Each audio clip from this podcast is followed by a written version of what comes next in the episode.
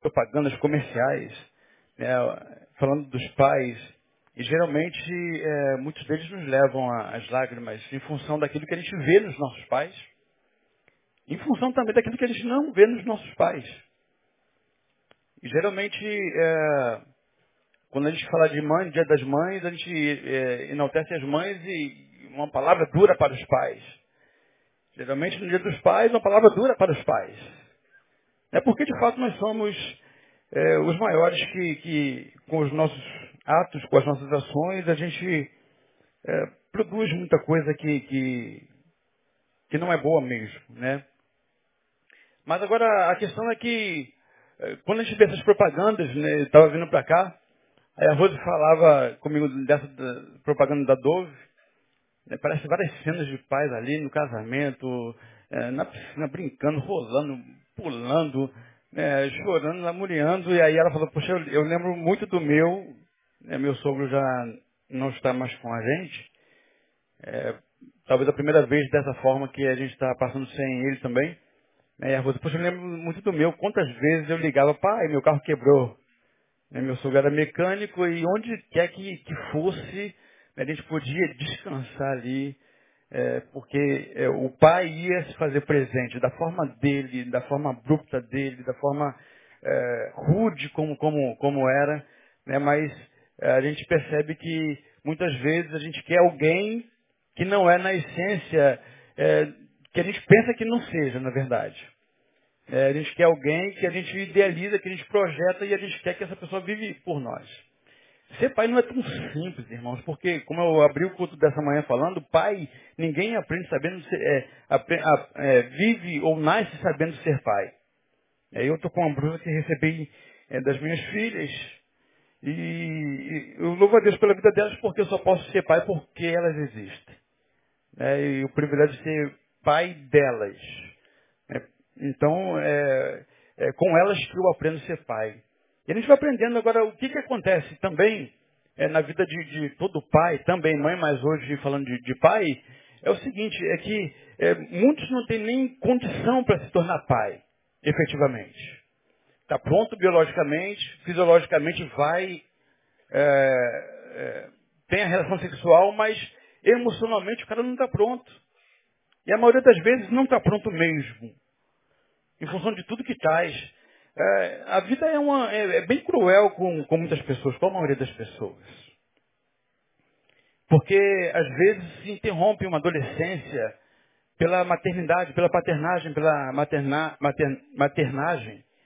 Em função de que aqueles sonhos todos que se existia outrora na vida de alguém, no coração de alguém, muitas vezes é interrompido por causa da aceleração do processo.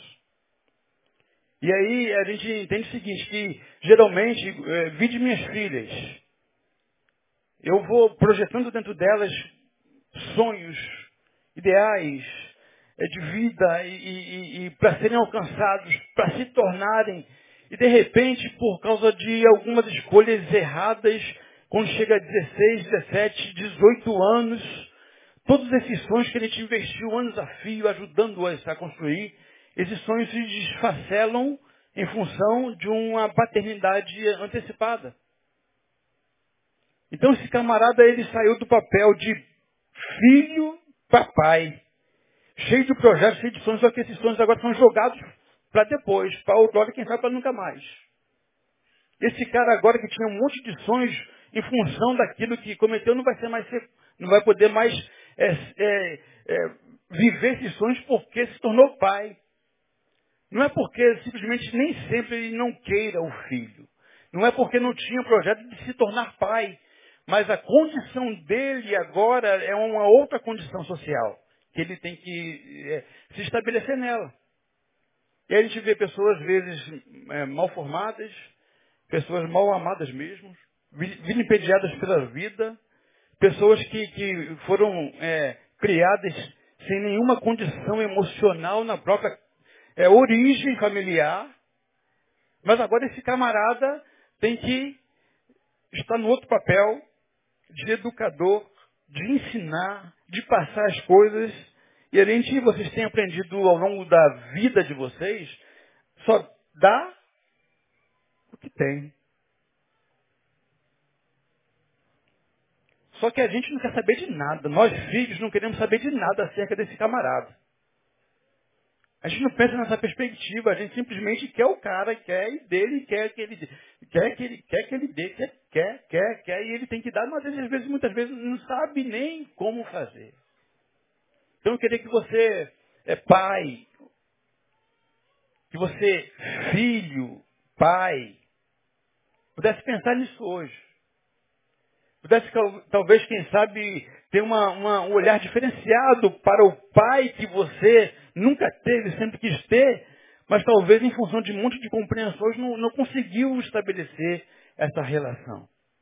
Eu não sei se, se foi possível, eu estava na dúvida, mas eu, eu queria é, que vocês prestassem, prestassem atenção. Tá ok? Pode ser? É o painel ou Leandro?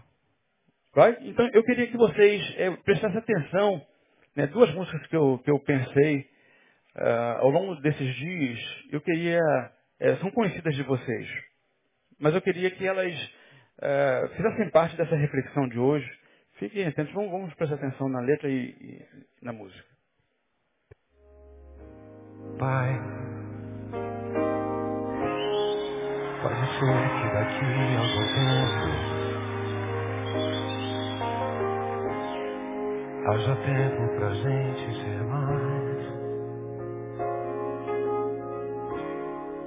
muito mais que dois grandes amigos, pai e filho, talvez. Pai, pode ser que daí você sinta qualquer coisa entre esses vinte e trinta. Longos anos em busca de paz.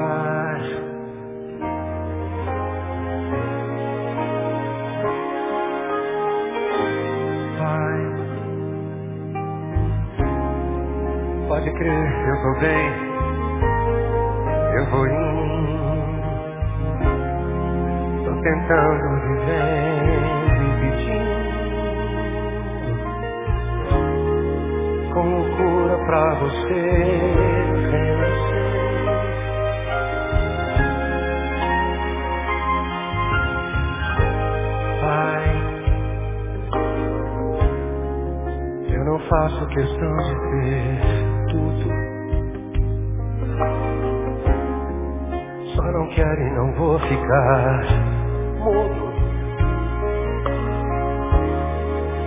falar de amor pra você.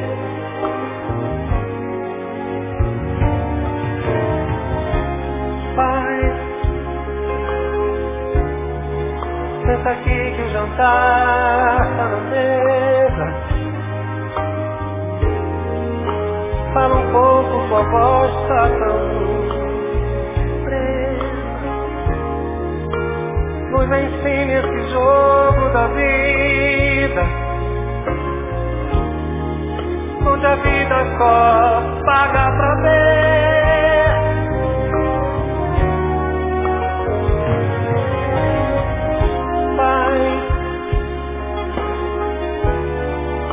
perdoa essa insegurança. Que eu não sou mais aquela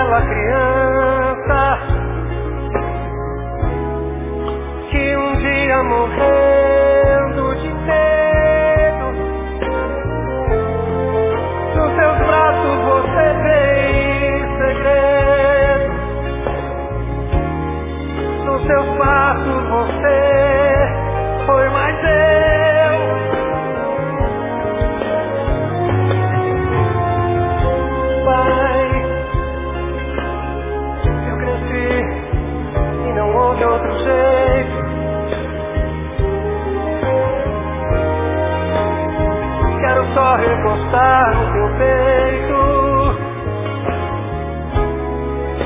Pra pedir pra você ir lá em casa. E brincar de vovô com meu filho. No tapete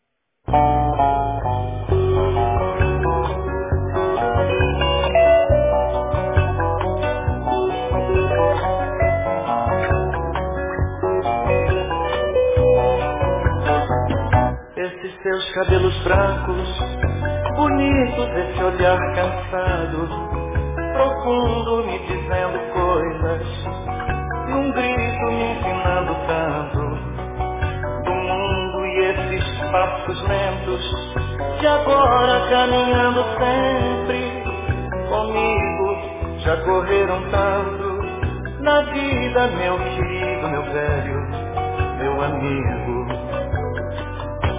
Sua vida cheia de histórias e essas rugas marcadas pelo tempo, lembranças de antigas, vitórias ou lágrimas choradas. Ao vento, sua voz macia me acalma e me diz muito mais do que eu digo, me calando fundo na alma, meu querido, meu velho, meu amigo.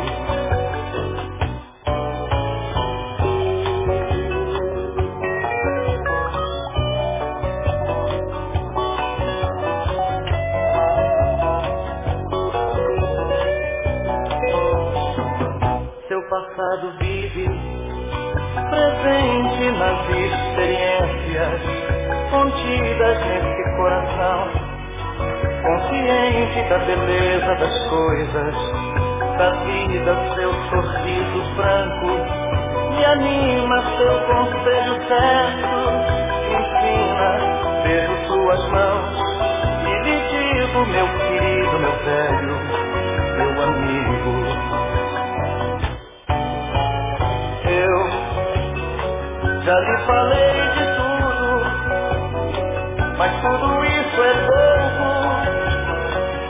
Diante do que sinto. Olhando os teus cabelos tão bonitos, beijo suas mãos e digo, meu querido, meu velho,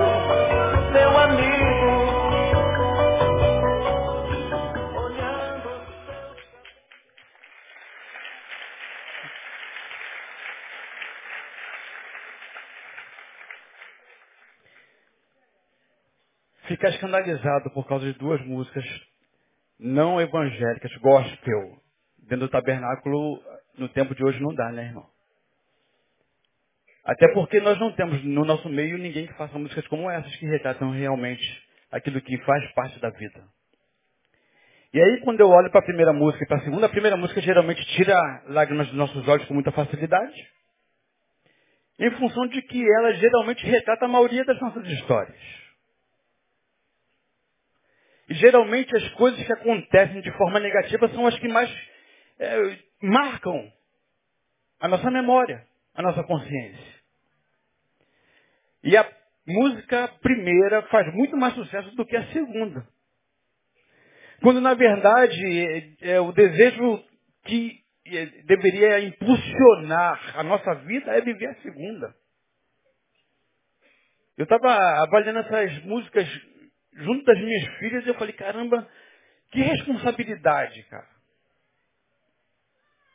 Porque na primeira música aí, é, alguém, parece que o, a personagem ali, não vou dizer que é o autor da música simplesmente, mas a personagem pelo menos que ali é exposto, é alguém que sofreu muito na vida, ao longo da vida, uma distância enorme, geográfica, emocional.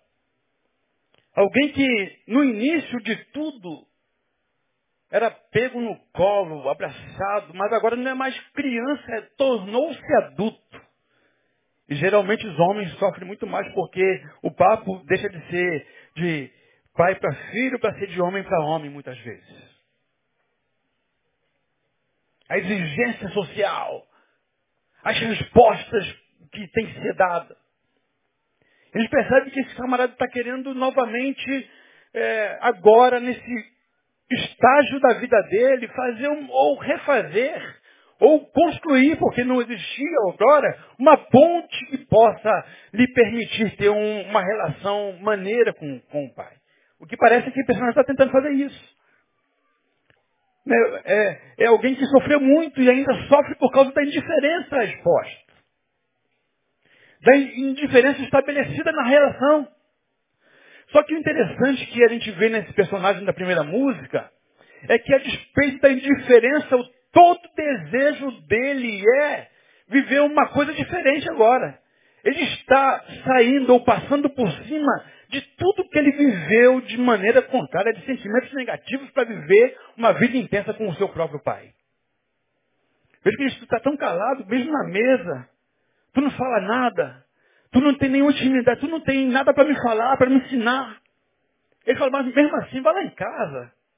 Brinca com os meus filhos de, de, de, de vovô. Se faça presente. Né? Eu quero ah, alguma coisa poder contribuir. E é bem possível, irmãos, que, que é, esse camarada morreu sem poder ter brincado de vovô com os filhos. A maioria das vezes é assim que acontece. É a música que retrata a minha vida e a maioria da vida de vocês. Criado sem pai, com indiferença, e sempre julgando, sempre acusando, sempre apontando e reclamando da vida. Foi por causa dele. Minha mãe morreu mais cedo por causa dele, porque não, não atendeu, e porque não atendeu, e cria-se aquela lacuna enorme. Porque não teve de lá para cá, mas também não tem daqui para lá. Como eu falei agora há pouco, a gente esquece que aquele camarada é dotado de um monte de sentimentos, um monte de limitações, um monte de, um monte de, de pormenores de percalço também é. Só que aqui, porque eu filho, não, não cuidou de mim, porque não, não, não, porque não, porque não, porque não, e a gente vai mantendo essa distância, esse abismo geográfico e pior do que o geográfico emocional. Porque às vezes a gente se aproxima fisicamente, a gente está junto, a gente fala, a gente né, às vezes ri, se encontra em encontros de família, eventualmente em casamento, em enterro, mas é uma distância enorme.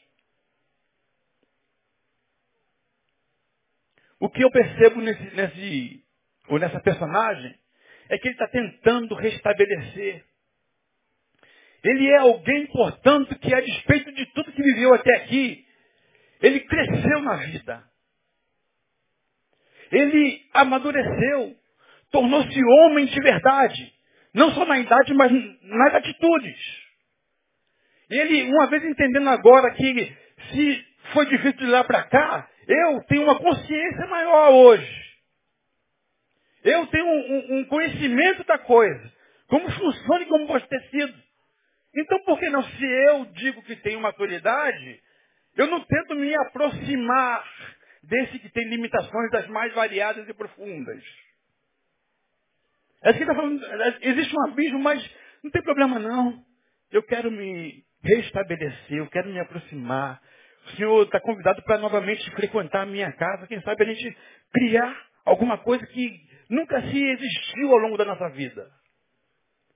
E assim é, irmãos, porque eu entendo que eh, nós filhos, principalmente, palavra para filho agora, se você tem uma consciência, se você tem um filho agora e você entende, porque tudo que eu sempre disse ao longo da minha existência, da, da, da minha caminhada como pai, é, é, eu aprendi muito com ele. Principalmente como não fazer.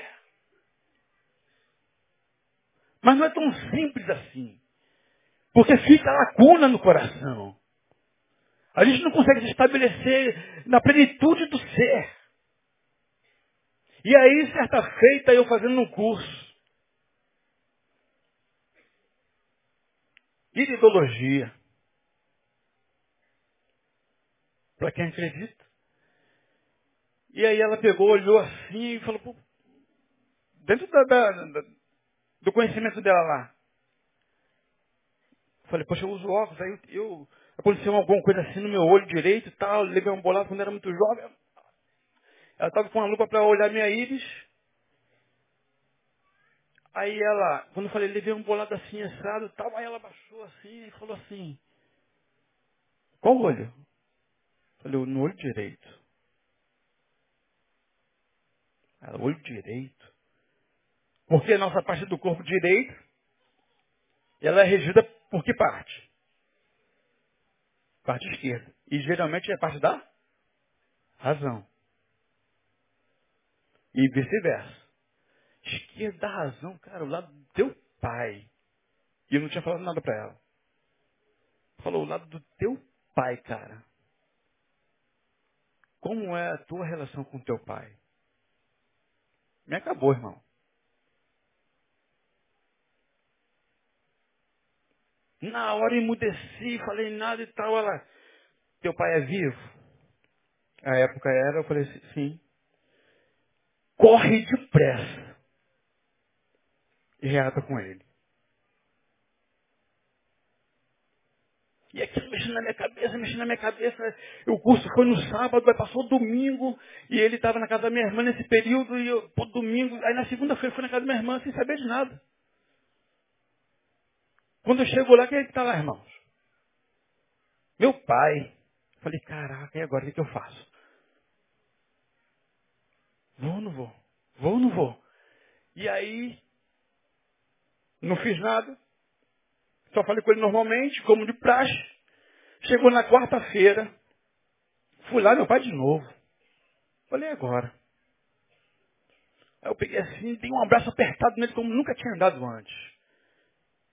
Quase quebrei os ossos dele, aí eu senti ele se remexendo assim. Eu falei assim, na minha cabeça, ele não tem problema, ele não está acostumado com isso, mas eu vou insistir. Só que o que estava acontecendo com ele, irmãos, era, era que desde segunda-feira até quarta-feira ele já estava é, com, com processo de, de, de infarto e não sabia. Doi, doi, doi, doi. Quando chega na quarta-feira, eu dou esse abraço nele. Quando chega na quinta-feira, eu sou chamado para levá-lo para o hospital. E eu cheguei, vou lá para uma consulta normal. Chega lá, ele vai ser consultado, vai ser atendido, vai ser medicado, vai voltar para casa. Quem foi que disse, irmãos? Na quinta-feira saí daqui, fui lá, busquei ele, levei para o hospital, meu pai não voltou para casa. Consegue entender o que eu estou querendo dizer? Que muitas vezes nós vamos perpetuando sentimentos dos quais sequer a gente faz conta deles, sem perceber o quanto faz falta aquele que hoje não faz parte da nossa vida. Mas existe a sombra dele. Existe a presença dele. Existe desejo depois de dizer por que é que eu não fiz antes. Por que é que eu, nesses momentos, parei para analisar? Caraca, o cara tem conhecimentos de, de, de causas emocionais e trabalha nisso, mas a gente vai como que uma criança não crescida, perpetuando muitas vezes aquilo que a gente, como filho, pode fazer, estabelecer uma nova ponte. É isso que o, personagem no primeiro, da primeira música fala. O outro parece ser um, um cara que conseguiu, a despeito de qualquer dificuldade, suplantar todos os problemas e diz, caraca, nos teus cabelos brancos, cara, eu vejo é, você, tudo que você falou na minha vida era, era um pai presente. E aí quando eu parei para analisar essas duas músicas, eu falei assim, e é a pergunta que eu faço para vocês hoje, pais. Pergunta simples, mas vocês podem responder.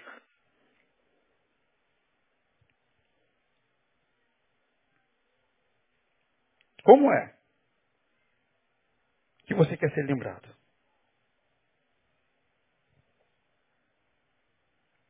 Qual é a música que você quer que o seu filho, alguns anos daqui para frente, ouça e se emocione? Qual é o estabelecimento de contato, de relação que você quer ter com seus filhos? Como é que você quer ser lembrado?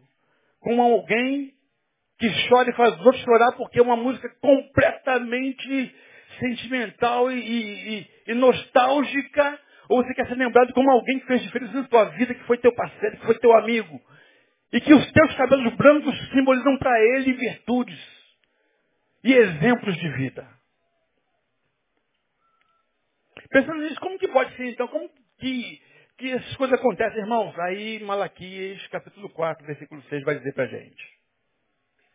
Texto simples, que você conhece, que diz ele converterá o coração dos pais aos filhos, e o coração dos filhos aos pais, para que eu não venha e fira a terra com maldição. Malaquias 4, 6. Ele converterá o coração dos pais aos filhos e dos filhos aos pais, para que eu não venha e fira a terra com maldição. Converter significa transformar uma coisa em outra diferente. É, o cara está lá, marchando,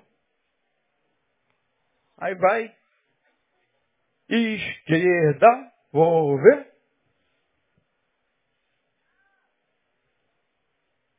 Meia volta, vou ver. O cara estava num caminho. O cara estava numa direção, mas agora a palavra de Deus diz, converter-se significa, portanto, você fazer diferente no novo caminho. Era um caminho que não existia outrora na tua mente. Era um caminho que Deus está dizendo o seguinte, olha, se não converter-se, se não se voltar, se não modificar, a terra será ferida, porque a despeito daquilo que acontece com, com os filhos e pais, pais e filhos, será perpetuado ao longo das gerações. Porque por mais que a gente diga, eu aprendi não fazendo, não sabendo, é, por mais que a gente diga, não quero fazer igual, tudo que eu não quero ser igual ao meu pai, é tudo que a gente faz, geralmente. Porque foi tudo que a gente aprendeu ao longo da vida. Foi tudo que a gente viu repetindo ao longo da vida. E aí, o texto em Malaquias está dizendo, tem que haver conversão para que não haja maldição sobre a terra. Para que a humanidade possa viver de maneira adequada, de maneira equilibrada, de maneira saudável, é necessário haver conversão, mudança de foco, mudança de caminho, nova postura, uma nova concepção, uma nova percepção da vida da relação adoecida. E eu separei aqui três formas rápidas que isso pode acontecer. Como isso pode ser feito, portanto, é criando vínculos verdadeiros, irmãos. Vínculos verdadeiros se dá exatamente naquilo que, que, que haja conexão entre o que se diz e o que se fala. Viu, pais? Porque geralmente é, é, a gente diz uma coisa e fala, fala outra, ou, e faz outra. O que se diz e o que se faz. A gente diz uma coisa e faz outra. A gente tem discursos maravilhosos, educacionais, de, de, de ensinamentos, de expor, de falar. Só que tudo isso é geralmente no público. Porque dentro de casa, principalmente dentro de casa, o discurso, mesmo sendo maravilhoso, as reações em família são péssimas. Nós somos quase sempre intolerantes com as esposas, com os filhos. Nós somos quase sempre os certos da parada. Nós somos extremamente agressivos com a fraqueza, a fragilidade do outro. Nós somos parciais Estava até lendo alguma coisa, né, se, se uma mulher muito apegada ao homem, ou, ama muito, tá, tá colada, e, e, e, liga, e telefona, e manda e-mail, manda WhatsApp, aí a gente vai dizer, pô, que mulher apegada, mulher chata. Mas se o homem manda WhatsApp, manda mensagem, e quer estar perto, e quer sufocar, ele diz, olha como eu sou cuidadoso. Isso é parcialidade, irmãos. O que o outro comete não tem perdão. O que eu faço, eu tenho sempre um motivo. Mas é porque, é porque. E a gente vai é, vivendo dessa forma sem criar vínculos de verdade. A gente vai vivendo é, fantasiosamente, irmãos. A relação vai ficando vazia, superficial, fantasiosa. Como nós somos dissimulados. Nessa relação, a marca sempre é pouca afetividade, mas muito atrito, muita crítica o tempo todo. Do lado de fora, nós somos o melhor possível. E, e por dentro, dentro da, da, casa, nós somos esse que vai disseminando contenda. O cara não sabe o que fazer. Como que é? Como, com quem é que me relaciono? Quem é de fato esse camarada? Do lado de fora ele é bonzinho para todo mundo, bate no ombro de todo mundo, abraça todo mundo, mas dentro de casa aqui, eu não consigo perceber isso. As nossas crianças não caem em vazios existenciais justamente porque aquilo que a gente vê do lado de dentro não é exatamente aquilo que a gente vê do lado de fora. E esses vínculos têm que começar a ser perfeitos, irmãos. Temos que começar a olhar para o outro com, com, com mais misericórdia, com mais verdade. Uma outra forma que isso pode ser feito, você sair de um, de um, de um estágio para o outro estágio, é você individualizar a relação que você tem com a sua família. Porque família saudável só é possível com, com pessoas que fazem parte da casa, da família saudável. E, geralmente a gente vai tratando todo mundo como igual. Um filho, quem tem um filho só é uma coisa. Mas quem tem dois filhos, e a maioria de nós tem dois filhos, quem tem um filho só levanta a mão. Quem tem dois filhos ou mais? A maioria. De novo, quem tem um filho?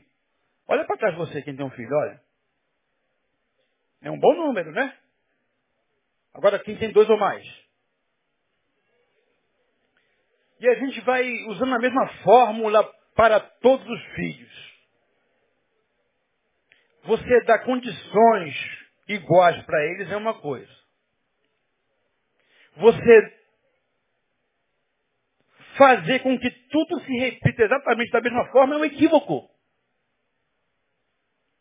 Quer ver uma coisa? Quantos aqui querem dar para os filhos tudo que não teve? Levanta a mão.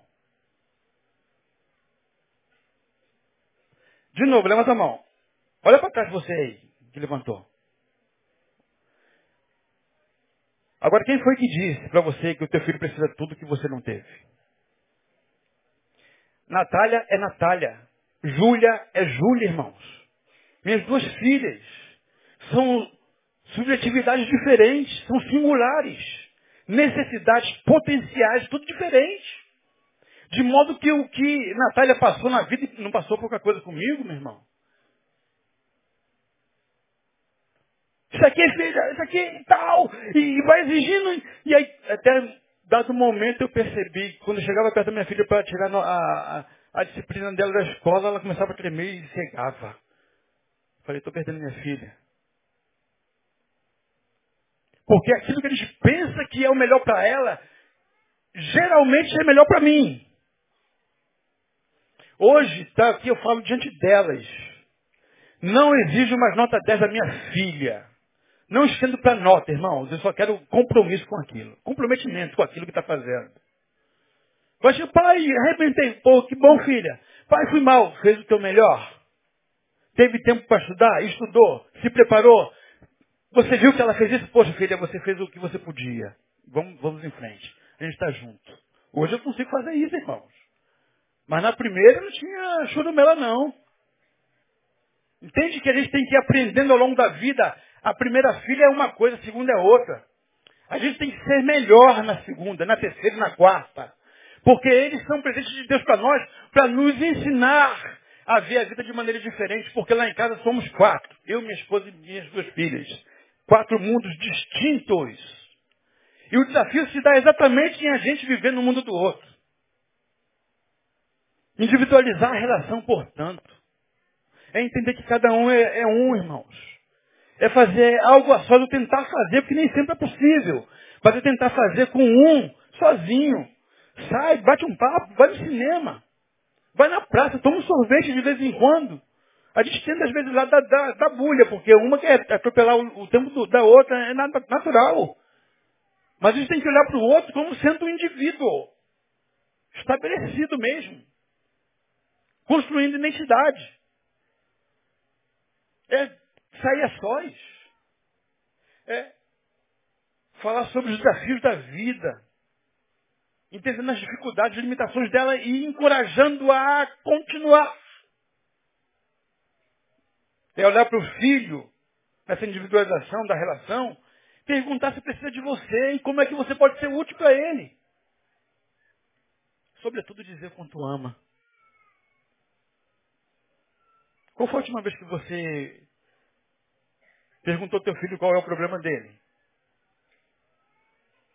Qual a necessidade do teu filho? Qual foi a última vez que você falou que o amava? Que a vida é difícil, é dura, mas você está aí pro que der e vier. Que ele pode contar contigo. Qual foi a última vez que você o encorajou a continuar? A despeito das coisas ruins que iam acontecendo. Parece que não tem esperança, que não vai dar certo, você está lá do lado. Ou você criticava, foi por causa disso, porque você faltou, porque você. E a gente vai criticando as pessoas ao invés de encorajá-las. A gente vai matando as pessoas. Infelizmente, nós pais, porque não temos essas concepções da vida, nós vamos cometendo homicídios e homicídios ao longo da nossa existência. Vai matando um pouquinho, irmãos. A gente morre um pouco cada dia, você sabe disso, né? Todo dia que passa, você está morrendo cada vez mais. As células vão se deteriorando. Chega dado um momento que elas não se recompõem, né, Tati? Tá certo? Só que a gente acelera esse processo muitas vezes com os nossos filhos. Porque a gente está falando de células biológicas, mas eu estou falando de emocional também. E o emocional é que impulsiona a nossa vida a continuar. Temos que dizer o quanto o, amamos e, e, por último, irmãos, é buscar maturidade. Ouviu, pais? Maturidade não tem nada a ver com, com, com, com a idade que você tem. Maturidade não tem nada a ver com a quantidade de filhos que você tem. Maturidade tem a ver quando você é, entende quem você é, quem o outro é, e você se torna modelo para a vida deles. Buscar maturidade admitindo seus erros. Porque quando os pais, entendendo que são modelos dos filhos, quando eles reconhecem seus erros, os pais ensinam os filhos a enfrentar os seus próprios erros e consertá-los. Na dificuldade da relação, geralmente os pais nunca erram. E é um sacrilégio o pai apresentar para o filho o próprio erro. Irmãos, eu, eu, eu gosto muito disso. Gosto porque eu me, me sinto humano, o que eu de fato sou. E quando eu admito os meus erros para minha filha ou para as minhas filhas, eu estou dizendo para ela o seguinte, na vida existem possibilidades de erro sempre. Mas entenda como se age no momento do erro.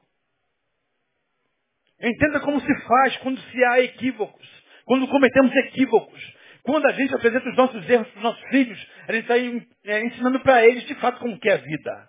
Porque não existem homens perfeitos. Mas a gente insiste sempre em fazer parecer perfeito.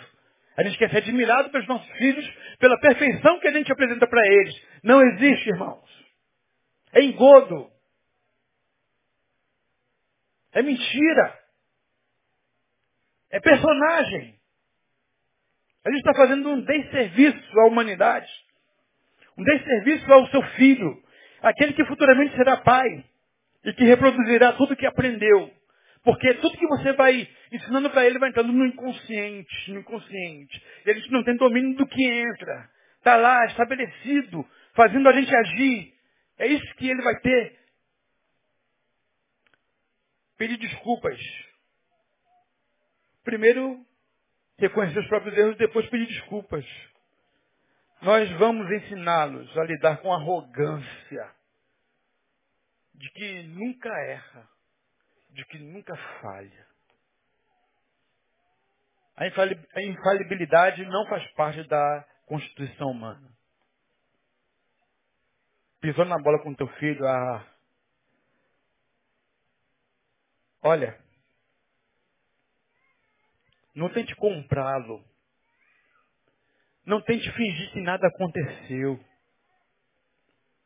Não finge que está tudo bem e você vem e muda a história, a conversa.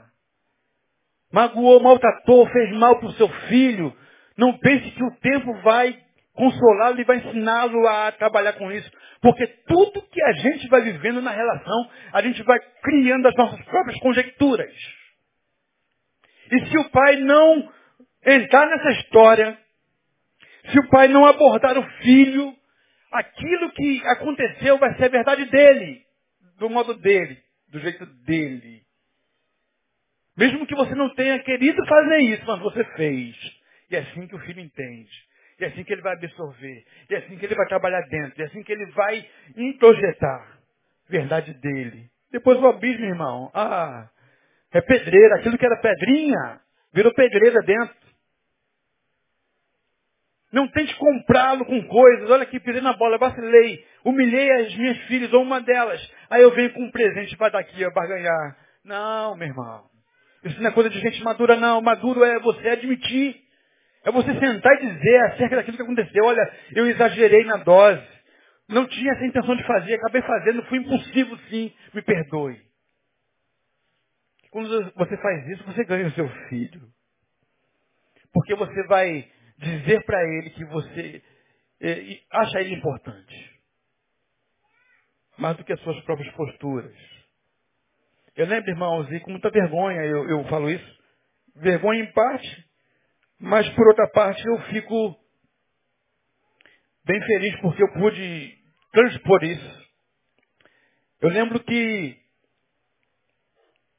aconteceu uma situação na casa da minha sogra. Eu briguei com a Natália, só tinha a Natália à época. E ela é, não me obedeceu, eu falei com ela de novo, não faça isso tal, e, e faz, não faz, faz, não faz. Daqui a pouco eu bati nela. Bati, bati, bati mesmo. Aí minha sogra falou assim, não se meteu, só falou, cuidado para você não se arrepender depois.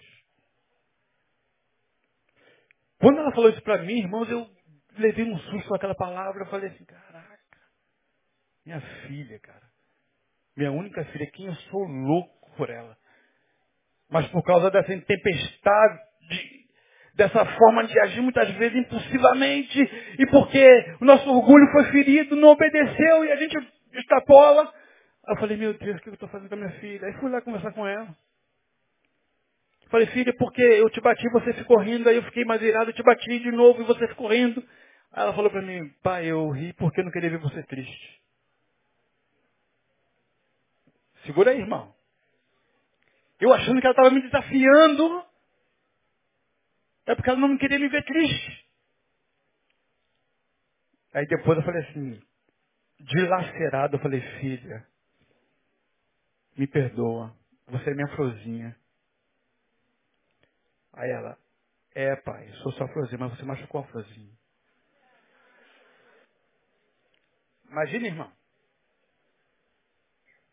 Quantas vezes a gente vai fazendo isso ao longo da nossa vida, da, da nossa caminhada? Vai atropelando mesmo. Vai fazendo. E aí eu lembro que muitas vezes no final da vida, meu sogro foi um, e aqui eu finalizo.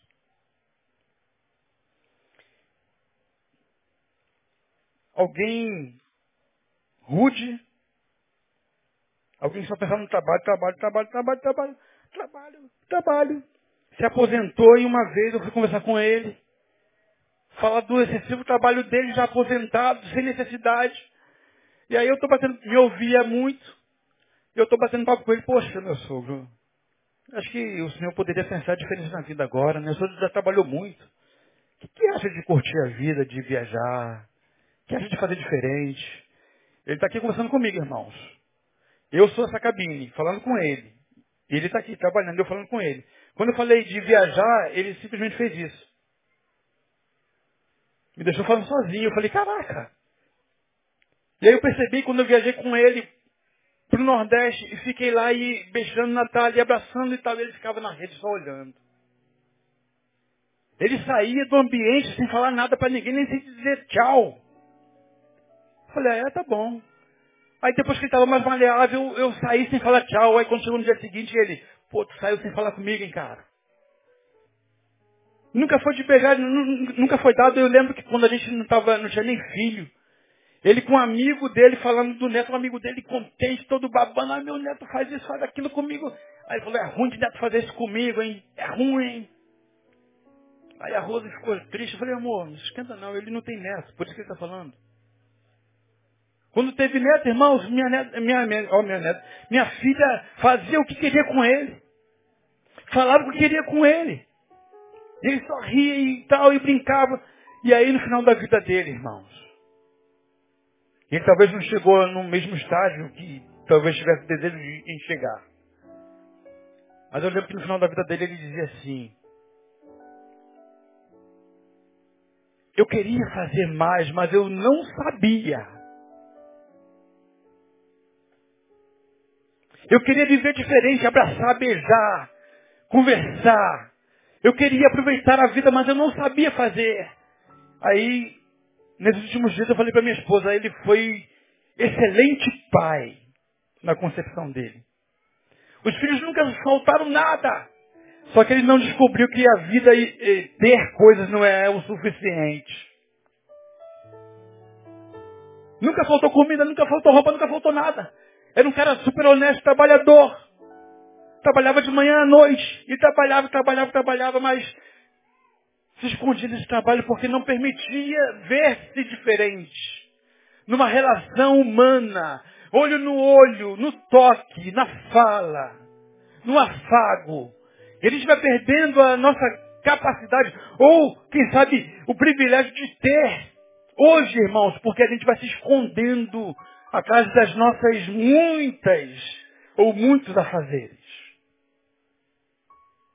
Eu lembro que quando ele estava no leito do hospital, perto da morte, ele falou assim, tudo que eu tenho de melhor é minha família. Depois de Jesus, eu tenho que agradecer porque nesse momento eu estou com a minha família toda reunida, presente. E teve tudo na vida para dar errado, irmãos porque foi um, um, um pai severo. Sem tocar, mas que a vida o permitiu ainda poder viver um pouco disso. Maturidade. É isso que eu estou falando, maturidade. E aí o autor da primeira música vai com maturidade dizendo, poxa, se você não consegue ver até aqui, ah, eu vou começar a ir até você. Tem filhos aqui que foram muito machucados pelos pais.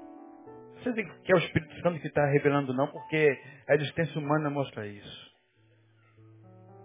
Começa a olhar para o teu pai de maneira diferente. Começa a olhar alguém super carente. Que se você abraçar, ele vai se sentir desconcertado. Já viu? Existem, existem pessoas que abraçam e ficam assim. Ou então tem outros que você abraça e fica assim. Não sabem como fazer, irmão. Tem dificuldade de relação de toque. Se encosta, aí, não sabe. Entendeu?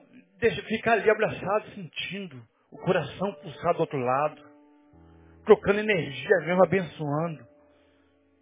Sendo o canal de Deus. Não é tão simples fazer isso, mas vai tentando, irmãos. Converter-se, portanto, significa mudar.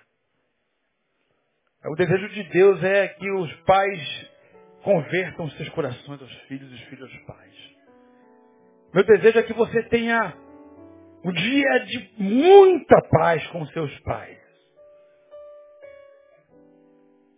E aí, pastor, mas como que eu vou fazer? É difícil. É, tudo bem. O que você fez foi muito ruim, está editado, não tem como apagar, é verdade. Porque o único que não lembra do pecado é Deus. Nós não somos, não vamos chegar nesse nível. Está registrada a nossa história, mas você não pode mais apagar, mas você pode reeditar. Você pode dar uma outra roupagem, irmãos. Com nova postura. Com novo meio de ver, de agir, de sentir. Você pode se permitir ser amado. Você pode permitir amar. Deus vai abençoar você muitíssimo. E você, ao final da vida, você vai poder dizer, meu querido, meu velho, meu amigo. Deus possa nos abençoar nesse dia. Que você saia daqui correndo, como disse o Marcos. E como um desafio duplicado. Corra, irmão, não fala, não fala nada, não sabe o que falar, não fala nada, mas abraça. Abraça pelo menos sem medo de rejeição. Sem medo, sem medo, sem medo. Se você não consegue fazer isso, por ele faça por você. Sem medo. Você vai ver como Deus vai começar a agir, quebrar esse coração de pedra e vai colocar um coração de carne. Onde você vai viver de forma abundante a vida que Deus separou para nós. Amém, queridos? Deus nos abençoe grandemente. Vamos para casa.